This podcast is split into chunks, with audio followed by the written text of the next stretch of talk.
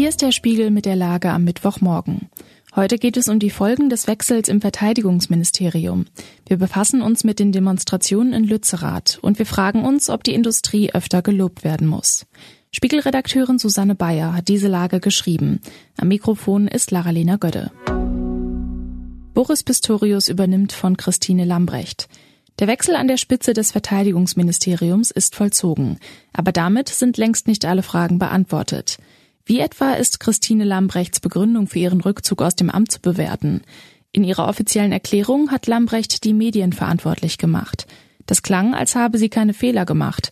Es wäre Lambrecht zu wünschen gewesen, dass sie zu mehr Selbstkritik in der Lage gewesen wäre. Doch auch die Medien sollten auf sich selbst schauen. Lambrechts Kritik nur abzutun, bedeutet es nicht anders zu machen als Lambrecht selbst. Hier gibt es Gesprächsbedarf. Eine weitere Frage stellt sich.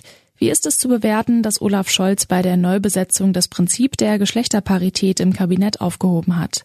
Unmittelbar vor der Berufung von Boris Pistorius hatten SPD-Frauen darauf gepocht, der Kanzler möge das Prinzip beibehalten. Ich finde es richtig, Fragen der Parität ernst zu nehmen, aber im Fall der Fälle sollte man sich Flexibilität leisten. Es ist nicht so, dass der Kanzler durch die Berufung eines Mannes nun nicht mehr an frühere Worte gebunden wäre. Bei der Regierungsbildung vor gut einem Jahr hatte er gesagt, er werde die Parität im Kabinett einhalten. Sollte er von jetzt an nur noch Männer berufen, wären seine Worte von damals diskreditiert. Daran dürfte Scholz selbst kein Interesse haben. Schwerverletzte in Lützerath? Das Dorf Lützerath im Rheinischen Revier ist geräumt. Bald wird es ganz verschwunden sein. Die Proteste gegen die Räumung und den geplanten Kohleabbau aber gehen weiter. Und was am Wochenende bei der Demonstration genau passiert ist, ist auch längst noch nicht geklärt. Die Demosanitäterin Isa Hofmann hatte von mehreren lebensgefährlich verletzten Demonstranten berichtet. Die Polizei widersprach. Auch ergaben Recherchen, dass in den Krankenhäusern keine Schwerverletzten angekommen waren. Mein Kollege Tobias Großekemper war an drei Räumungstagen in Lützerath dabei. Er hat die Sanitäterin auf die Widersprüche angesprochen. Hofmann räumt ein, Zitat, gegebenenfalls missverständlich formuliert zu haben. Sie bleibt aber dabei, es habe bei der Demo Menschen gegeben, die, Zitat, unsere Ärztinnen und Ärzte vor Ort als lebensgefährlich verletzt eingeschätzt haben. Das Bündnis Lützerath lebt jedoch hat inzwischen eigene Aussagen vom Wochenende korrigiert. Zitat, es gibt zum Glück keine lebensgefährlich Verletzten. Seid netter zu den Bossen. Heute wird Olaf Scholz beim Weltwirtschaftsforum in Davos eine Rede halten. Bei dem Treffen geht es auch um den Klimawandel. In diesem Zusammenhang hat sich Sandrine Dixon de Cleve in einem Spiegelgespräch überraschend geäußert.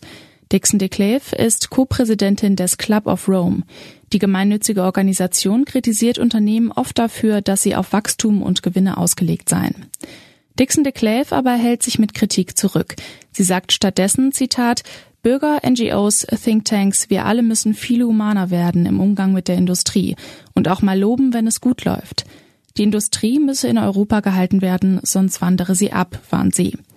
Eine Klimaschützerin lobt die Industrie. Da bleibt eine Frage offen. Können die Spitzen der Industrie damit überhaupt umgehen? Was sonst wichtig ist. Im vergangenen Jahr haben mehr als 90.000 Menschen versucht, ohne Erlaubnis nach Deutschland einzureisen. Das ist der höchste Stand seit sechs Jahren. Die Ordensschwester André galt als älteste Frau der Welt. Nun ist sie mit 118 Jahren in Südfrankreich gestorben. Der Fechenheimer Wald darf für den umstrittenen Ausbau der A66 gerodet werden. Das hat der Hessische Verwaltungsgerichtshof entschieden. Umweltaktivisten leben dort in Baumhäusern. Soweit die Lage am Morgen. Alle aktuellen Entwicklungen finden Sie auf spiegel.de. Wir melden uns hier wieder mit der Lage am Abend.